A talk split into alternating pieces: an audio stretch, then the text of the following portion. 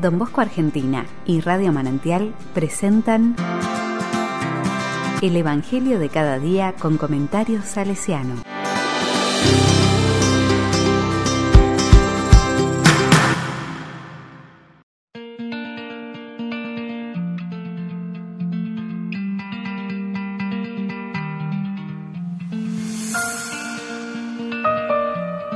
Domingo 24 de octubre del 2021. Ánimo, levántate. Marcos 10 del 46 al 52. La palabra dice, Después llegaron a Jericó. Cuando Jesús salía de allí, acompañado de sus discípulos y de una gran multitud, el hijo de Timeo, Bartimeo, un mendigo ciego, estaba sentado junto al camino. Al enterarse de que pasaba Jesús, el Nazareno se puso a gritar, Jesús, hijo de David, ten piedad de mí. Muchos lo reprendían para que se callara, pero él gritaba más fuerte, Hijo de David, ten piedad de mí. Jesús se detuvo y dijo, Llámenlo. Entonces llamaron al ciego y le dijeron, Ánimo, levántate, él te llama. Y el ciego, arrojando su manto, se puso de pie de un salto y fue hacia él. Jesús le preguntó, ¿Qué quieres que haga por ti? Él le respondió, Maestro, que yo pueda ver. Jesús le dijo, Vete, tu fe te ha salvado. Enseguida comenzó a ver y lo siguió por el camino.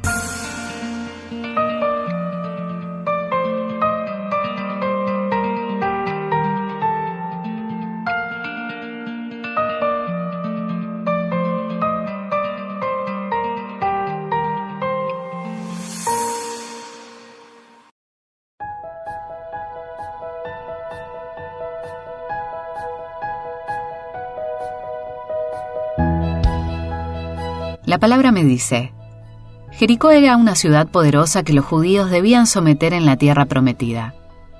Nunca lo hubieran podido conseguir por sí mismos. Pero por el poder de Yahvé cayeron las murallas de Jericó. En esta escena del Evangelio caen también las murallas de la ceguera, que, a un hombre tirado al borde del camino, la impiden ver, o sea, creer.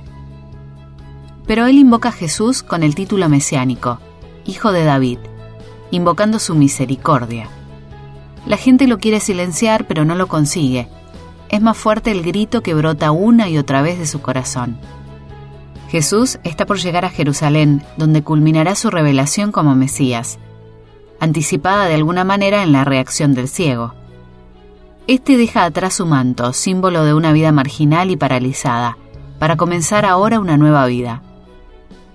Al poder ver, es decir, creer en Jesús, se convierte en su discípulo, seguidor, que irá con él por el camino, porque Jesús mismo es el camino. Es el último milagro de Jesús en el Evangelio de Marcos.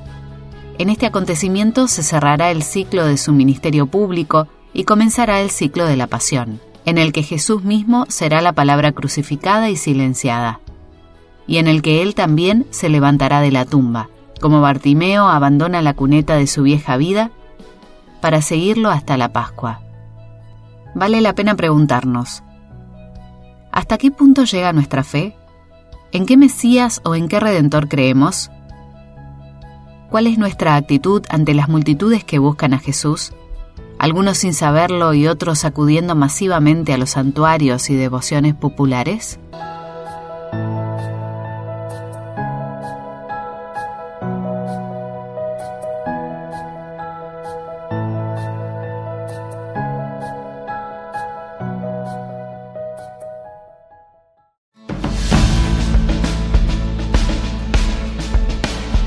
Con corazón salesiano. Don Artemides Sati, como buen enfermero, era muy sensible ante el dolor y las dificultades psicosomáticas propias de las enfermedades. Un enfermero pone en jaque a muchas personas, las familias, los amigos, los compañeros de trabajo o de escuela, a veces un barrio, un club o una asociación. Don Sati se esforzaba por estar bien preparado para trabajar junto a los médicos en buenos diagnósticos, buenas decisiones y buenas medicinas. Pero no confiaba solo en el poder de la ciencia humana. Él veía más lejos y su trabajo de enfermero se transformaba en el testimonio de un creyente. Su servicio, sus múltiples atenciones, sus cartas, su oración y finalmente sus cruces. Todo esto lo ofrecía por todos los enfermos y por cada uno de ellos. Y de este modo, alentaba también a las familias o grupos involucrados a acompañar, ayudar y pedir con fe por la salud del enfermo.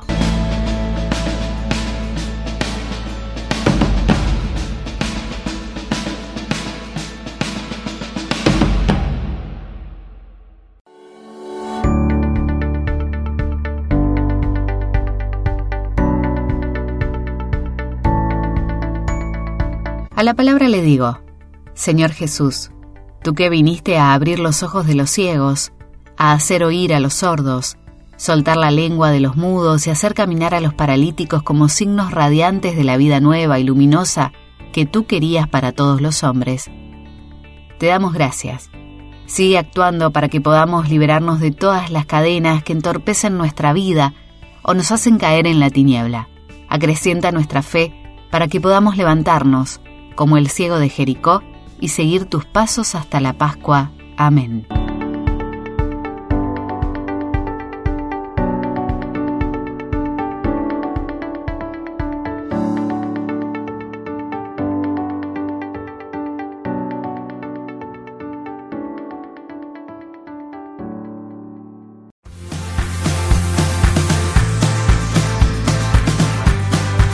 Recibí el comentario salesiano al Evangelio de cada día ingresando en www.donbosco.org.ar.